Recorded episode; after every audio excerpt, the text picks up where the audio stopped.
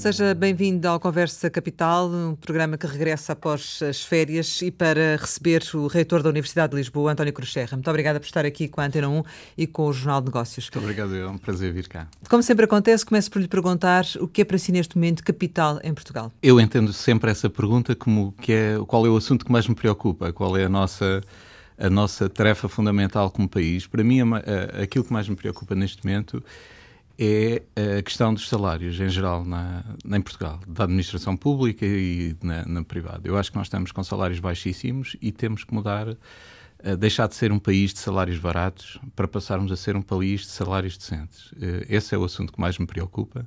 Acho que temos que fazer um esforço muito grande para aumentar significativamente o salário mínimo em Portugal, mas aumentar os salários em geral quando nós comparamos os nossos salários com os salários dos países eh, com quem gostamos de nos comparar, os salários estão completamente desfasados. Nós vamos em mais de uma década sem aumentos salariais e, francamente, os nossos salários são baixíssimos comparado com qualquer que seja o padrão de comparação. Mas consegue fazer isso na sua universidade?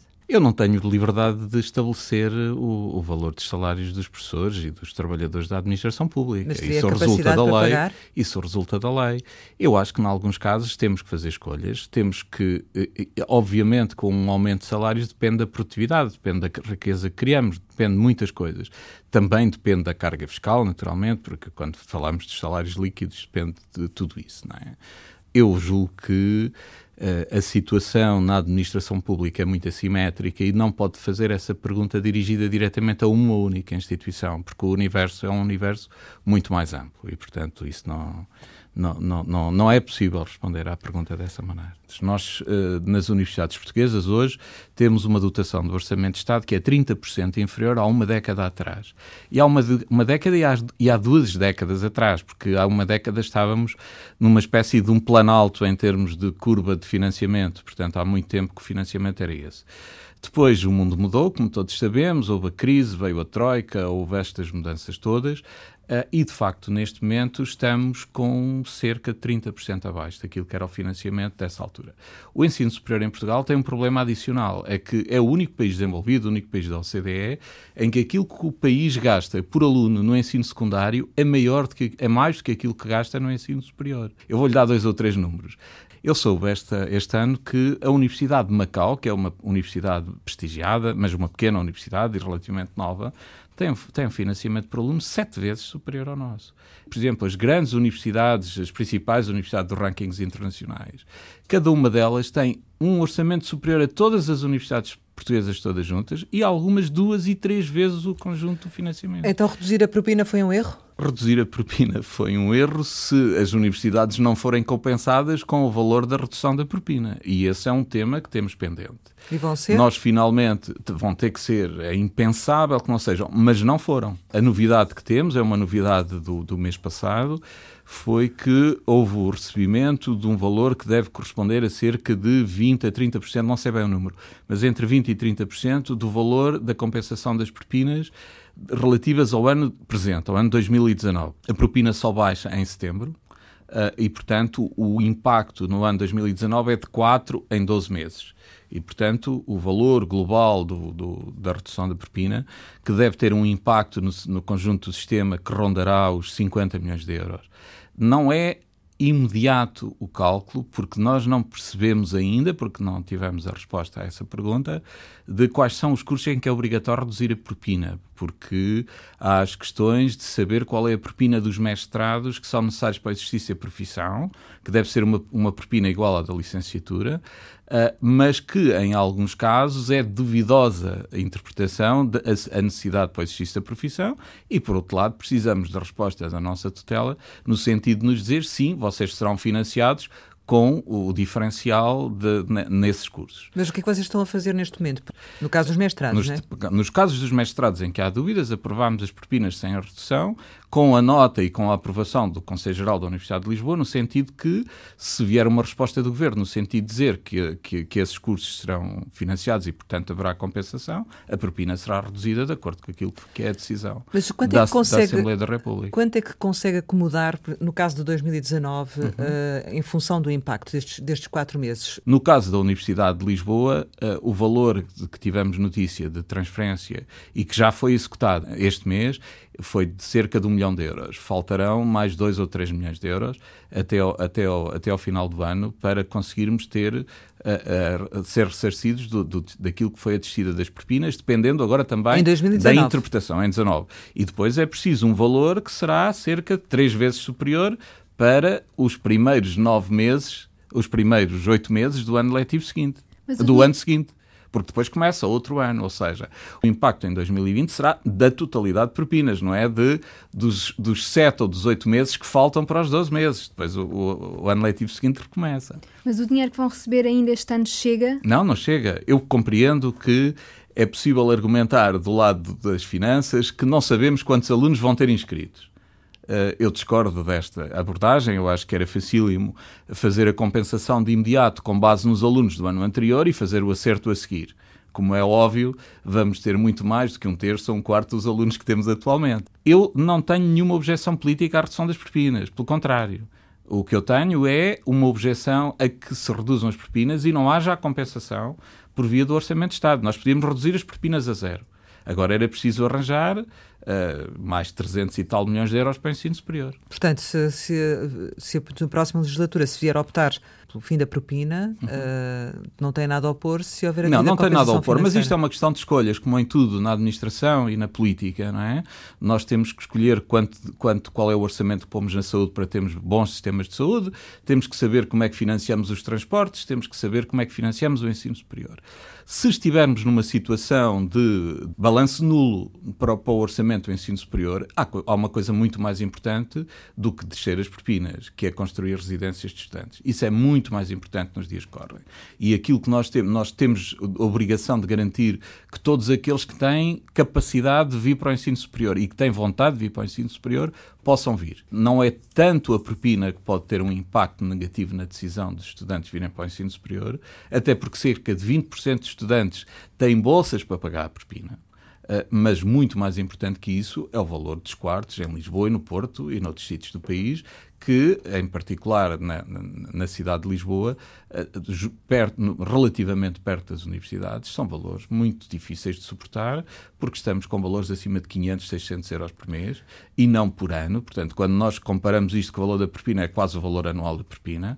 Uh, e, portanto, nós temos obrigação de construir residências de estudantes para oferecer uh, às pessoas que, do ponto de vista de rendimentos e de origem social, não conseguem fazer, pagar um quarto aos preços a que, estamos a falar. E, e já vou pedir para, para, para, falarmos também um pouco mais sobre esse assunto, mas ainda relativamente à propina, queria te perguntar o seguinte: se efetivamente vai ter essa compensação do, do Estado, uhum. um, ainda que não seja eventualmente, ou possa vir a ser do valor global daquilo que tem que acomodar com essa, com essa Sim, redução. mas vai ter que ser, porque o compromisso, até já houve o anúncio, eu lembro-me de ver as dirigentes do Bloco de Esquerda a dizer que o dinheiro já tinha vindo para as universidades. Não veio, eu julgo que o compromisso foi que vinha e, portanto, tem que vir. Não acho que haja nenhuma margem de discussão desse assunto. O dinheiro que for a redução das propinas, que foi decidido na Assembleia da República, vai ter que ser reforçado no orçamento das universidades. Não há maneira de não ser. O valor exato que for definido claro, por vocês. Claro. Hum. claro. Uh, mas ainda assim, vai haver necessidade de aumentar, uh, por exemplo, valor, o valor dos mestrados ou ter, conseguir outro tipo de compensação? Como é que vai agir? Vamos lá ver, eu isso discordo. Eu discordo da política de criarmos propinas de mestrados que passam a ser um problema para os estudantes. Eu julgo que nós vivemos há muitos anos num sistema relativamente equilibrado do ponto de vista do valor das propinas, que são valores que são suportáveis pelos estudantes. com, a, com alguma com, com, com a exceção dos MBAs e de um ou outro curso em que as propinas são de facto muito grandes, mas isso são casos absolutamente uh, singulares e com muito pouco impacto no, no, conjunto da universidade. Aquilo que nós temos em termos de propinas de mestrado são valores que, no caso das universidades onde as propinas são mais caras, rondam os 2.500 euros por ano, por aí. Claro que há uns mais caros, outros mais baratos. Há valores de mestrados que são iguais aos valores da licenciatura e, há, e bastantes. Não é? nós, temos, uh, nós temos obrigação de garantir que os estudantes são capazes de frequentar uh, o ensino superior e, e de, do meu ponto de vista, em muito, para muitos estudantes é absolutamente fundamental, além da licenciatura, fazerem um mestrado para terem uma qualificação para a vida que é bastante superior. Nós vemos, em todos os inquéritos que fazemos aos, aos nossos antigos estudantes, que, que, que, o, que, o, que a sociedade paga o preço de se ter o mestrado quando comparado com, com os ordenados da licenciatura. São bastante superiores. Mas sente necessidade de uh, criar formas de conseguir mais uh, financiamento para Não, a universidade nós, nós, e mais dinheiro para a universidade? Nós temos, eu sinto uma necessidade imensa de ter mais financiamento para a universidade por razões das mais variadas. Uh, uma das razões, neste momento, para mim, é a questão da construção de residências de estudantes. Não é aceitável que não haja nenhum financiamento. Eu diria que há uma década que não há financiamento de nenhuma residência de estudantes. A Universidade de Lisboa está a construir um conjunto alargado de residências de estudantes. É Inaugurou é sabido. há pouco tempo. Inauguramos a primeira camas, é? e iremos fazer e, e iremos uh, construir pelo menos mais quatro no muito curto prazo. Uh, vamos fazer um investimento superior a 20 milhões de euros, mas é dinheiro que nós conseguimos gerar com o processo de fusão das universidades em Lisboa. Não há nenhuma dotação do Orçamento de Estado há muitos anos para a construção de residências. Eu acho que isso tem que ser corrigido e, portanto, há necessidade de financiamento para essa via.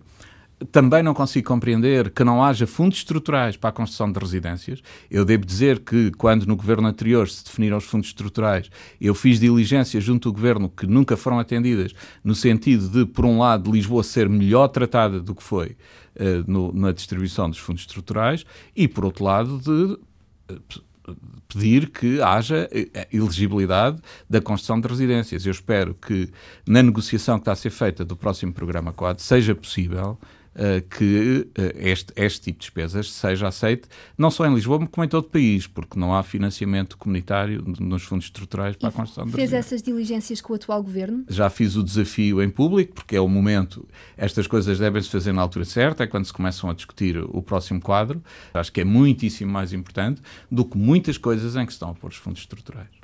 Mas uh, o valor da propina uh, habitualmente serve para pagar vencimentos, é isso? Ou não? Eu vou-lhe dizer como é que é o, o, orçamento da Universidade de Lisboa, que não difere muito do conjunto das grandes universidades portuguesas.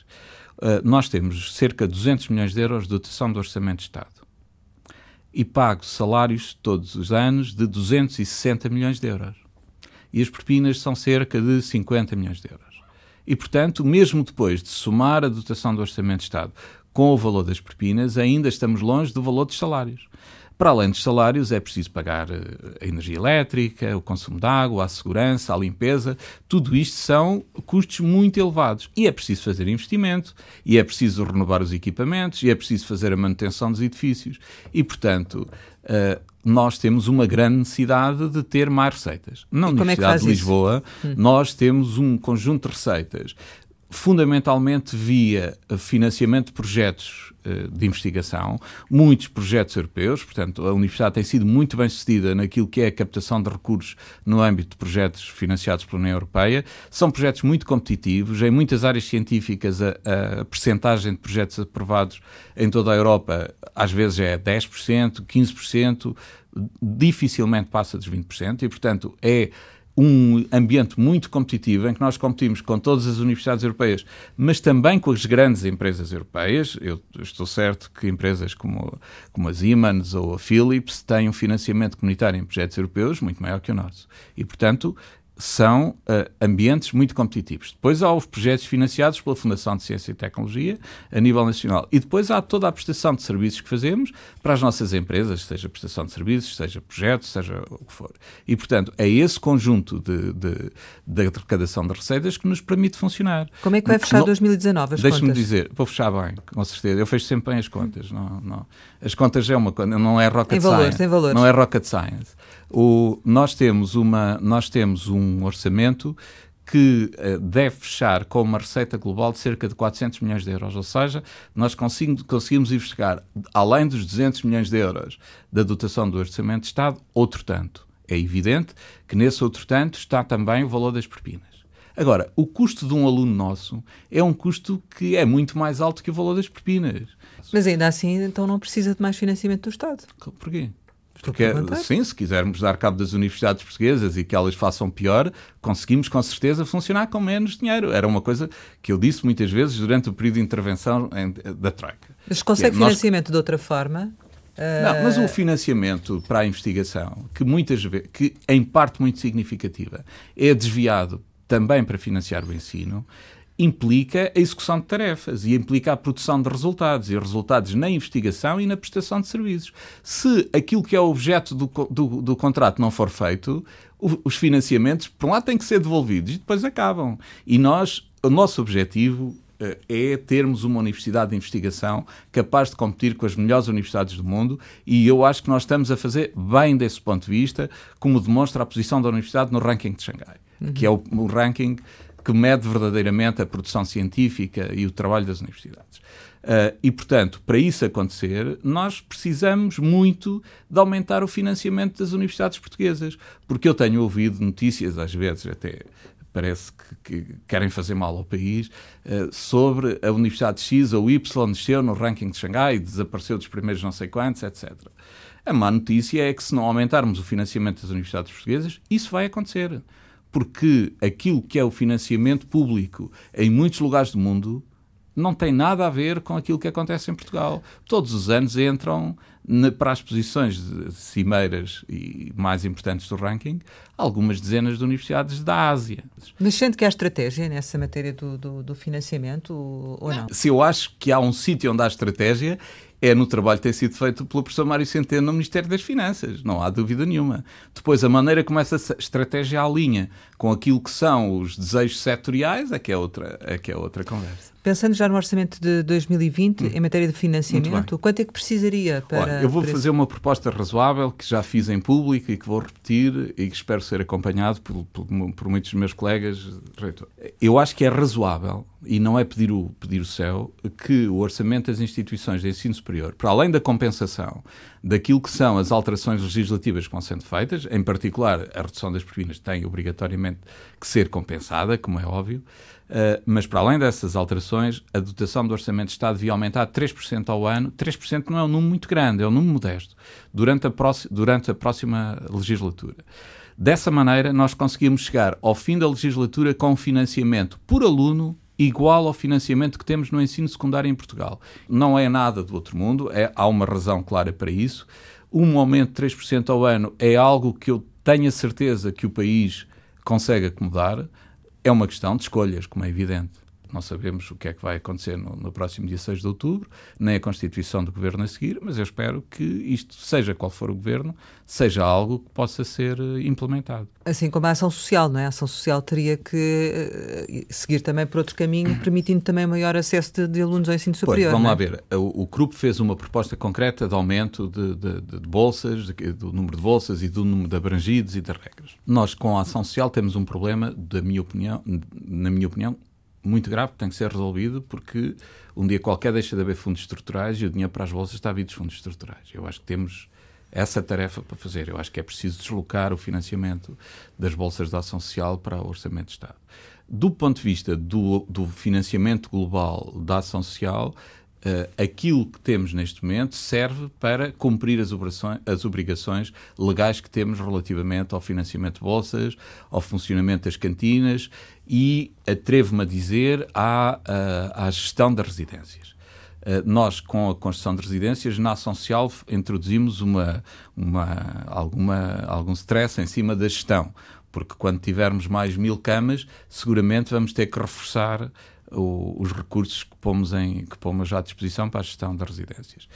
Eu diria que o principal problema na ação social tem a ver com financiamento de novas residências. Nós tínhamos uma, uma residência em construção que já inauguramos, temos um, temos um concurso público para a transformação da antiga Cantina 2, da, na Avenida das Forças Armadas, em residência com 200 camas, eh, com 200, portanto, para 200 estudantes. Uh, temos o concurso fechado, julgo que estaremos a mandar hoje para visto do Tribunal de Contas e, portanto, imagino que se consiga começar a construção este ano e terminar em final do ano que vem. Temos a segunda fase da residência da ajuda, que foi inaugurada há um mês, já neste momento também em fase de adjudicação, portanto já não estamos muito longe de, de poder enviar para o Tribunal de Contas. E estamos e recebemos o projeto de construção da primeira grande residência na nova praça que vai ser feita dentro do campus da Universidade de Lisboa, perto da Biblioteca Nacional, onde irá haver eh, alojamento para 300 estudantes na primeira, uhum. na primeira fase. E, portanto, tudo isto demora muito tempo. Esse financiamento de que falava, esse aumento do financiamento inclui também a circunstância de, da regularização dos vínculos precários dos funcionários públicos? Não, isso tem, que ser, isso tem que ser financiado à parte, como é óbvio. As universidades não têm qualquer hipótese de, eh, de, de fazer o pagamento da regularização daquilo, daquilo que resulta da lei em termos de investigadores. Em termos de trabalhadores administrativos e técnicos, eu julgo que, no essencial, não há necessidade de reforço no que concerne à Universidade de Lisboa eram pessoas que estavam a exercer funções que são de facto permanentes, que eu apoio totalmente a, a, a transformação do vínculo num vínculo. São quantos? Uh... No conjunto da universidade. Dos trabalhadores administrativos e técnicos são algumas centenas. Mas são trabalhadores que nós já pagávamos uh, através de projetos ou através de, de, de, outro tipo de receitas e que tinham vínculos que, em alguns casos, são, foram considerados precários. Eu, em alguns casos, já acho que os vínculos não eram propriamente precários, mas acho bem regularizar da maneira que da maneira que foi decidido. Então vão, vão, eh, todas as situações serão regularizadas? Todas os têm a ver com trabalhadores administrativos e técnicos, com certeza. Relativamente aos investigadores, a regularização de, dos vínculos precários dos investigadores implica dotação do Orçamento de Estado para isso. As universidades, eu diria, nenhuma das universidades consegue suportar o aumento de custos por aí, porque nenhuma delas pagava os salários ou as bolsas, o que é que seja, uh, desses trabalhadores. São, eram pessoas que eram financiadas através de normalmente fundos comunitários, direto ou indiretamente. Estamos a falar de quanto? 5 milhões? Não, estamos a falar de muito mais. Muito mais quanto? Estamos a falar provavelmente de um aumento de massa salarial que pode rondar os 10%. 10% de 10% de, de, de 200. De 260, é bastante dinheiro. Hum. Estou a falar do pré-PAP e estou a falar do impacto do Decreto-Lei 57, que transformou contratos de, de bolsas em, de doutorados em contratos a termo por três anos uh, e que uh, supostamente são financiados pela FCT, em alguns casos a 50%. Uh, e, que, e que terão que ser reforçados os orçamentos das instituições com esses valores. Mas esse processo já devia estar eh, mais acelerado, ou não? Pois devia, mas nós, eh, não, nós, nós ali não fabricamos dinheiro, nem chove dinheiro na cidade universitária, portanto a regularização dos vínculos que implica uh, o reforço do, da dotação orçamental tem que aguardar pelas, pelas condições para, para se poder fazer. Hum. Está satisfeito com os novos critérios de atribuição de, de, de vagas, do número de vagas? Uh, os critérios são bastante melhores do que no ano anterior. Uh, eu estou muito descontente com a situação. Uh, mas estou descontente, não tem tanto a ver com as decisões políticas ou do governo que está a pensar, julgo eu, Rosário. Sim. Uh, estou descontente porque acho insuportável que um aluno com média 17 ou 16 não possa escolher o seu curso e fique de fora de um conjunto muito alargado de cursos. Eu acho que nós temos que resolver este problema, temos que ser capazes de, de, de encontrar forma de que os alunos com, com, com, com, esta, com este desempenho no ensino secundário e nos exames nacionais não fiquem de fora de muitos dos nossos cursos. Mas Acho aquela... que é um assunto que temos Sim. que tratar e este assunto tem que ser tratado mas como é que pensando isso? nos alunos. Hum. Há muitas maneiras de resolver, mas eu não gosto de muitas delas. Acho que é um assunto que só deve, só, eu só avançarei com uma solução quando perceber que a solução é execuível. Uh, há situações uh, que há países em que entram todos, onde querem e depois chumbam que nem tortos no primeiro ano, porque não é possível manter tantos alunos no, no sistema. Eu acho que não, não devemos ir para uma solução dessas, mas pode haver soluções mistas que podem ser pensadas e tratadas. Agora, o que eu acho é que o assunto das vagas trata-se olhando para o interesse dos alunos e para o interesse das famílias. Não se trata olhando para o interesse das universidades. Por exemplo, eu considero absolutamente fundamental garantir que as instituições de ensino superior que há na província não fecham. São absolutamente decisivas do ponto de vista do funcionamento do desenvolvimento regional. Eu não tenho nenhuma dúvida sobre isso e acho que é algo que não pode nunca deixar de, de ser considerado. E há casos bem-sucedidos, não é? Não, pois, claro, e alguns melhores que outros, e alguns Exato. com melhor, e alguns é? como dizia aqui há dias o Sr. Primeiro-Ministro, alguns com melhor massa média do que, do que, do que massas. É? Uh, mas, mas, há, mas há mesmo casos muito bem-sucedidos e, do ponto de vista do desenvolvimento regional, em especial, muito bem-sucedidos. O CDS avança com uma, uma, proposta de que os que fiquem de, de, fora da universidade pública que possam pagar para entrar, nomeadamente no contingente das vagas para os alunos estrangeiros. Isso faz sentido? Eu acho que isso não é realizável, quer do ponto de vista eh, constitucional, quer do ponto de vista do, político. Acho que não, não, não faz sentido. Por outro lado, Uh, há uma questão que é levantada que faz todo sentido, que é dizer, mas se há um aluno estrangeiro que pode pagar e vir, há um português que não pode pagar e vir. Nós já temos problemas com os alunos internacionais de justiça, por exemplo. Um aluno que tenha dupla nacionalidade não pode concorrer através do concurso de estudantes internacionais. Portanto, parece que estamos a criar um mecanismo que fomenta que no Brasil ou na África do Sul ou noutros sítios onde a possibilidade de pedir o estatuto de dupla nacionalidade é importante, não o façam para poder vir estudar cá. Para nós é muito importante ter estudantes internacionais, porque a universidade deve ser cosmopolita. Nós precisamos ter na universidade gente de todas as proveniências. Por exemplo, eu discordo com a política do governo anterior e deste na atribuição de vagas de estudante internacional em medicina. Tem sido sempre proibido que a, que a medicina tenha estudantes internacionais. Eu percebo porquê porque a seguir se diz, não, mas se há 10 estudantes internacionais que entraram, há menos 10 estudantes portugueses que entraram. Mas isso já é assim nos outros cursos e nós temos cursos com notas de entrada, agora até temos cursos com notas de entrada superiores à medicina. Termos os estudantes internacionais é muito importante do ponto de vista daquilo que é uma universidade, do ponto de vista de que é a nossa necessidade para a formação dos alunos e também é importante do ponto de vista da receita, como é óbvio. Neste momento, a Universidade de Lisboa já tem 14% de estudantes ou 15% de estudantes internacionais internacionais, que é um valor muito alto. Que corresponde a uma receita de? Que corresponde a uma receita muito significativa, de alguns milhões de euros. Nós temos mais de 7 mil estudantes internacionais.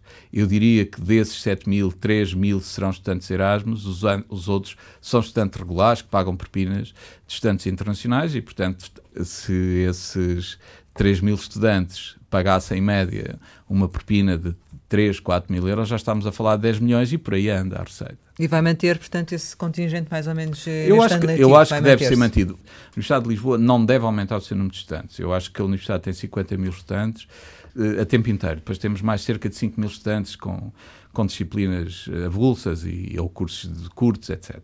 Do ponto de vista da gestão da universidade, é um bom equilíbrio entre a capacidade de gerir a universidade e temos também autonomia nas escolas para que isto corra tudo bem quereremos crescer sem controle, mas não é muito, não há de ser nada de extraordinário, nos estudantes de doutoramento sempre. Mas diga uma coisa, por exemplo, o PAN propõe uh, que as universidades tenham autonomia para definir, a propósito da questão das vagas, para uhum. definir uh, outros elementos na, na, entrada além da média. Uhum.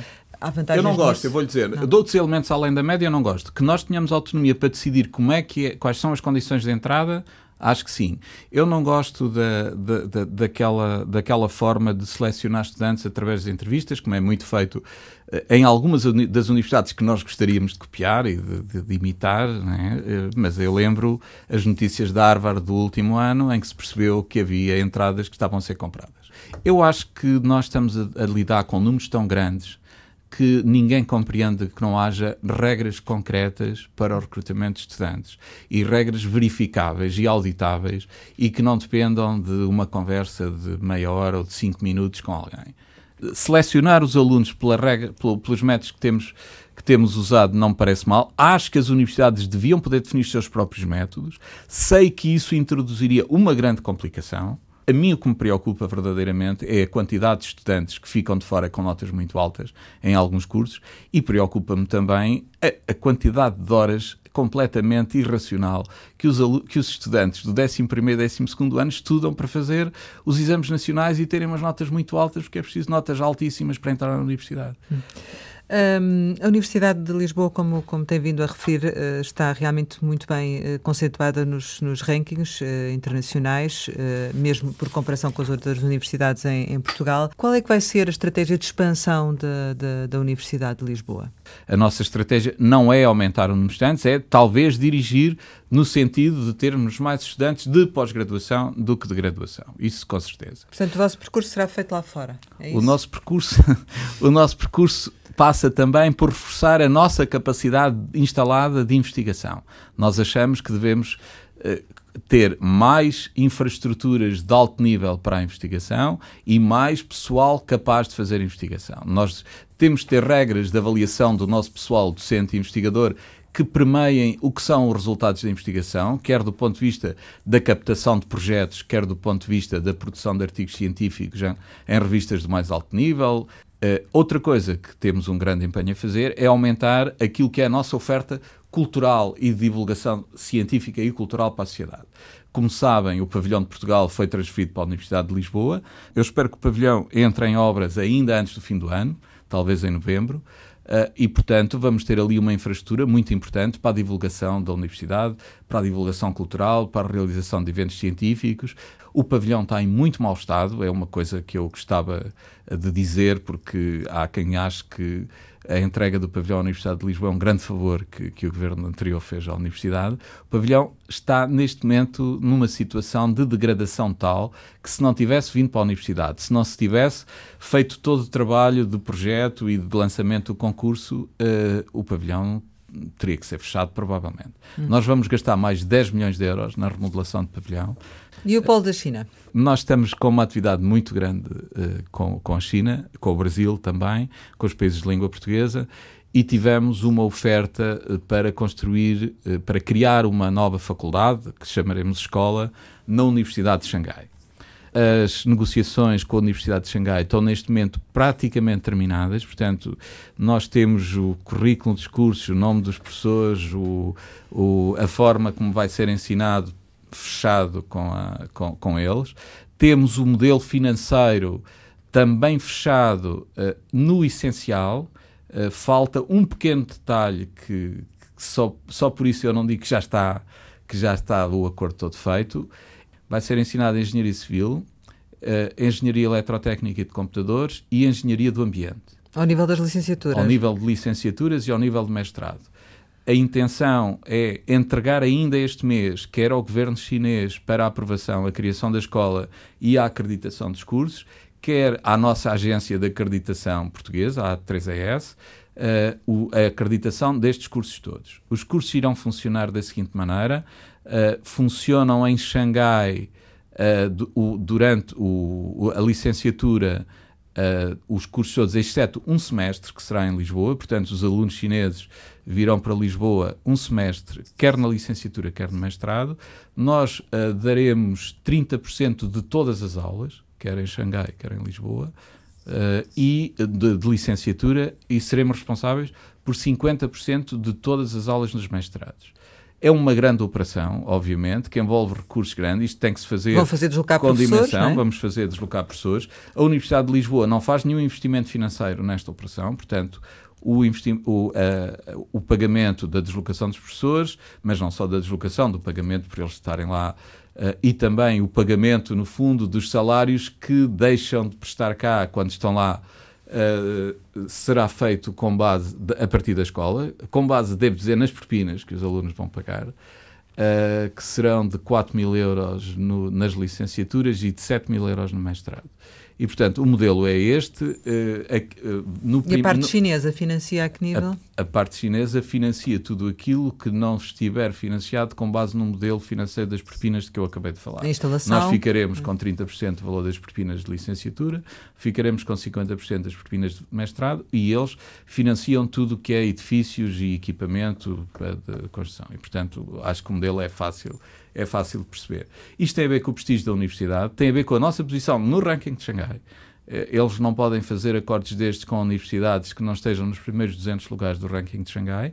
É uma grande honra uh, o convite e a possibilidade disto, disto poder ser feito. São cursos em associação, de acordo com a legislação portuguesa, uh, e, portanto, os alunos serão alunos da Universidade de Lisboa. Certo. E quando é que os cursos começam? O, é que... Se tudo correr bem, do ponto de vista da finalização da negociação financeira, que depende de mim e depende naturalmente de quem manda em, em, na Universidade de Xangai, e se tudo correr bem do ponto de vista da acreditação, obtenção das licenças pelo governo chinês e, e da, da, nossa agência nacional, em setembro, hoje a um ano, olha, hoje a um ano, começarão as primeiras, os, as primeiras licenciaturas. Em cada uma das licenciaturas que eu referi, haverá 60 vagas no primeiro ano.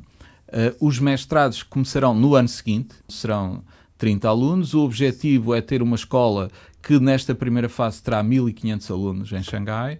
Uh, e isto significa que teremos em Lisboa, todos os anos, cerca de 250 alunos chineses, que tudo ainda depende de uma autorização especial, que eu julgo que não haverá dificuldade em obtê-la, do nosso Ministro da Tutela, de criação de vagas para estudantes internacionais, para além das vagas normais, para estes cursos em Xangai. Hum. Eu acho que é uma operação muito interessante. É uma operação interessante para a Universidade de Lisboa, quer nas áreas que eu referi, quer noutras áreas, porque obviamente correndo bem isto alargará a outras áreas, quer para o conjunto das universidades portuguesas. Se isto correr bem, eu acho que há aqui oportunidade para cooperação também com outras universidades portuguesas no âmbito de iniciativas deste género. Estamos praticamente a terminar. Queria ainda perguntar-lhe, enfim, qual é que é para si, o, estamos à beira de eleições, qual é que seria para si o cenário mais favorável para si, quer dizer, para a Universidade de Lisboa, em termos do que são as perspectivas de, daquilo que quer para a Universidade de Lisboa? Estava a perguntar o resultado eleitoral. O cenário político, enfim. Uh, sim, seria... Se entender como resultado eleitoral, se o cenário dizer... político. Ah, não, não. não, tenho alguma dificuldade em responder a essa pergunta como reitor da Universidade de Lisboa, como imagina. Mas o cenário político seria um governo com apoio no Parlamento que não, que não implicasse negociações, às vezes, eh, completamente inesperadas e que afetam o sistema de forma inesperada. Portanto, um governo com estabilidade e com um apoio parlamentar sólido que permitisse governar sem serem introduzidos de repente assuntos completamente laterais e fora de tudo o que é uma estratégia de legislatura para Portanto, uma maioria absoluta. Um, um governo com apoio estável. Não é obrigatório ser uma maioria absoluta em todos os casos, não é? um, um, governo com um apoio estável é absolutamente fundamental, porque não é possível.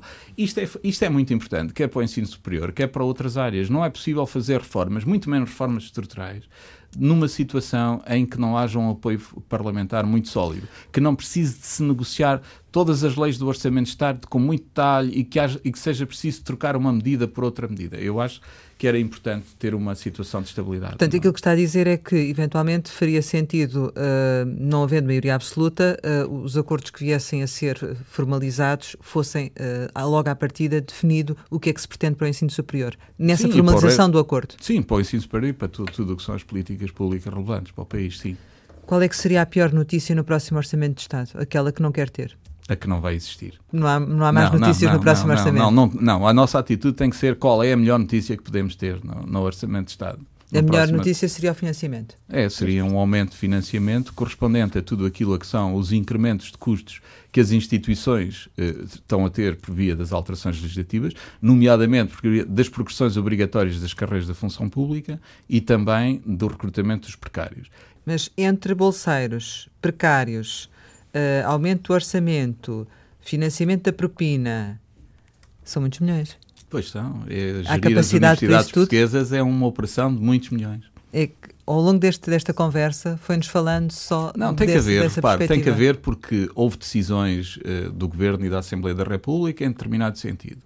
E, portanto, uh, se, os, se, se, os, decisores políticos tomaram decisões, por exemplo, a das propinas é uma coisa muito, muito, muito fácil. Isto, as propinas não têm, não têm nenhuma dificuldade de, de, de discussão, nem de, o valor das propinas é absolutamente fundamental para qualquer das universidades portuguesas. Sim, estou a dizer isto para é mais dinheiro, não é? Portanto, Pronto. se se reduzem as propinas, tem que haver dinheiro para, para reforçar o orçamento das instituições. Não há outra maneira. Em alternativa, tem que mudar a lei e voltar atrás. Eu acho que vai ser muito complicado alterar a lei e voltar atrás. Portanto, tem que haver um reforço da dotação. Queria só fazer aqui uma questão relativamente ao Estatuto do Bolseiro uhum. uh, de Investigação. Há pouco disse que, disse que ainda será necessário avaliar, mas preocupa-o? É uma alteração que pode ter impacto relevantes na Universidade de Lisboa? Preocupa-me não haver, não ter encontrado uma disposição transitória que permita resolver muitos dos problemas de bolseiros atuais que realizam funções eh, quer nos projetos, quer noutras, uh, em outras condições eu, no essencial, estou de acordo com o princípio por trás do, do, Estatuto. Eu acho que nós temos que acabar de vez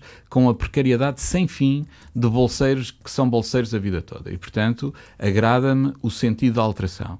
Não compreendi porque é que não foi uh, incluída a possibilidade de haver bolsas de investigação ou de iniciação à investigação para licenciados e para mestres mesmo que se escrevesse, e devia escrever, que isso só podia ser feito no primeiro no, ou no segundo ano, depois de terminarem os cursos, para não permitir que haja prolongamento de situações de bolsas, falsas bolsas. No entanto, há problemas. Por exemplo, nós temos muitos projetos aprovados, quer europeus, quer nacionais, em que são financiados, é financiada a contratação de bolseiros e que estão em andamento. E há bolseiros que são licenciados ou que são mestres que estão a, a, trabalhar em projetos cuja bolsa acaba, por exemplo, hoje. Eu hoje não tenho instrumento de renovação dessa bolsa. Aquilo que me dizem arranja outro mecanismo de contratação. De acordo, estou completamente de acordo. Mas eu, para substituir este bolseiro, por exemplo, por um contrato de trabalho temporário, se é uma coisa temporária, ou por um contrato de trabalho definitivo, eu demoro meses sem fim a fazer um concurso de recrutamento para a administração pública. E isto é uma coisa com que o sistema não vai conseguir viver. Acho que, eu acho que a direção é boa, mas houve aqui, uh, não, houve, não, não foi tida em consideração a necessidade de haver disposições transitórias e também, não, daquilo que eu disse, não haver umas bolsas para recém-licenciados ou para recém-mestres também me parece mal. Há o risco dessas pessoas ficarem sem um, um, vínculo à universidade? Sim, um bolseiro atual, que, tenha, que seja um bolseiro de investigação ou outro, que, seja, que não esteja a estudar ou que não seja doutorado, seguramente quando a bolsa que ele neste momento tem, que em princípio é uma bolsa anual, renovável anualmente, neste momento até 5 ou 6 anos, quando for preciso renovar, não há instrumento legal para renovar. É a minha opinião, é aquilo que eu interpreto do, do que foi publicado. Estamos no meio, devo dizer, da discussão dentro da universidade. Terça-feira iremos discutir este assunto com os diretores e presidentes das escolas uh, da Universidade de Lisboa, uh, com, sem prejuízo de que a interpretação jurídica, porque isto foi publicado há dois ou três dias, ninguém sabia de nada sobre o texto do decreto-lei e, portanto, pode, posso, podemos estar a fazer uma interpretação errada. Mas para mim é claro que o que está no decreto-lei é que só podemos dar bolsas a estudantes de licenciatura, a estudantes de mestrado e a estudantes de doutoramento. E também a doutorados nos primeiros três anos após o doutoramento. Se assim é, qualquer licenciado ou mestre que neste momento trabalhe num projeto de investigação com uma bolsa de mestre ou de, ou de licenciado que existem, no momento em que a bolsa terminar e seja preciso renovável, eu não vejo qual é o instrumento de renovação.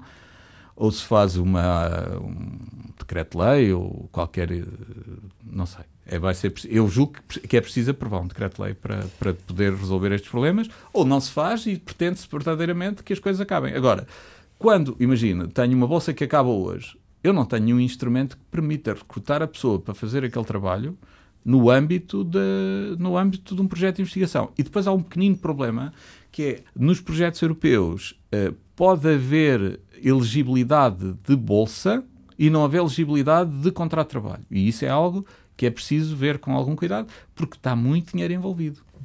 A execução de um projeto que não chega ao fim tem como consequência natural a devolução do dinheiro a Bruxelas e podemos estar a falar de, muito dinheiro. Portanto, vamos ver o que é que vai acontecer. vamos ver. Eu acho, que, eu acho que é fácil fazer uma pequena correção e resolver Muito o problema. Muito bem. Chegamos ao final e, como habitualmente, lançamos algumas palavras para uma resposta rápida. A primeira é Coimbra. É Coimbra é o sítio onde eu nasci, é o sítio onde temos a nossa mais antiga universidade.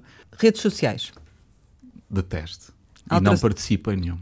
Alterações climáticas é um assunto da maior importância. Estamos com um enorme problema porque temos uma série de dirigentes importantes no planeta que não compreendem ou fazem que não compreendem o assunto e temos de estar todos muito empenhados em fazê-los compreender e tomar as medidas adequadas. Descentralização? Eu sou, eu sou originário de uma zona ultraperiférica de Chaves. Eu, sou, eu nasci em Coimbra, de facto, mas a minha família é de Chaves e vive em Chaves e percebo a necessidade de ter capacidade local de tomada de decisão. Para mim, a descentralização é a nível das autarquias. Praxes?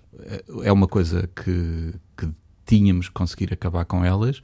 É um assunto muitíssimo complicado porque é difícil tomar uma medida muito dura em relação a, ao fim das praxes.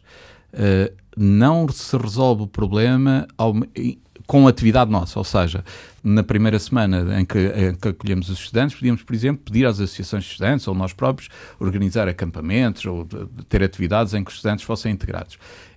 Isso parece ser uma das maneiras de, de poder acabar com as praxes. Isto custa dinheiro. Eu ainda há um bocado de a fazer umas contas, por, não, não estava a pensar na entrevista, mas assim, por alto, pareceu-me que precisávamos para aí de 800 mil euros para fazer uma atividade dessas. Mais orçamento, está a ver? mas eu não acho que isso acabasse com as praxes. Eh, nós temos provavelmente que, que ter eh, penalização para quem é praxado e para quem praxa para ver se acabamos de vez com isto. António Costa? É o Primeiro-Ministro de Portugal, tem sido um apoio constante no caso da Universidade de Lisboa. Brexit? Horrível. Férias? Férias foram poucas. Amigo? Amigo é das coisas mais importantes que na nossa vida. Família? Também. Mar. Adoro mar. Portugal. Portugal acima de tudo. António Cruxega, muito obrigada por ter estado aqui com a Antena 1 e com o Jornal de Negócios. Pode rever este Conversa Capital com o reitor da Universidade de Lisboa em www.rtp.pt. Regressamos para a semana, sempre neste dia, esta hora, e claro, contamos consigo.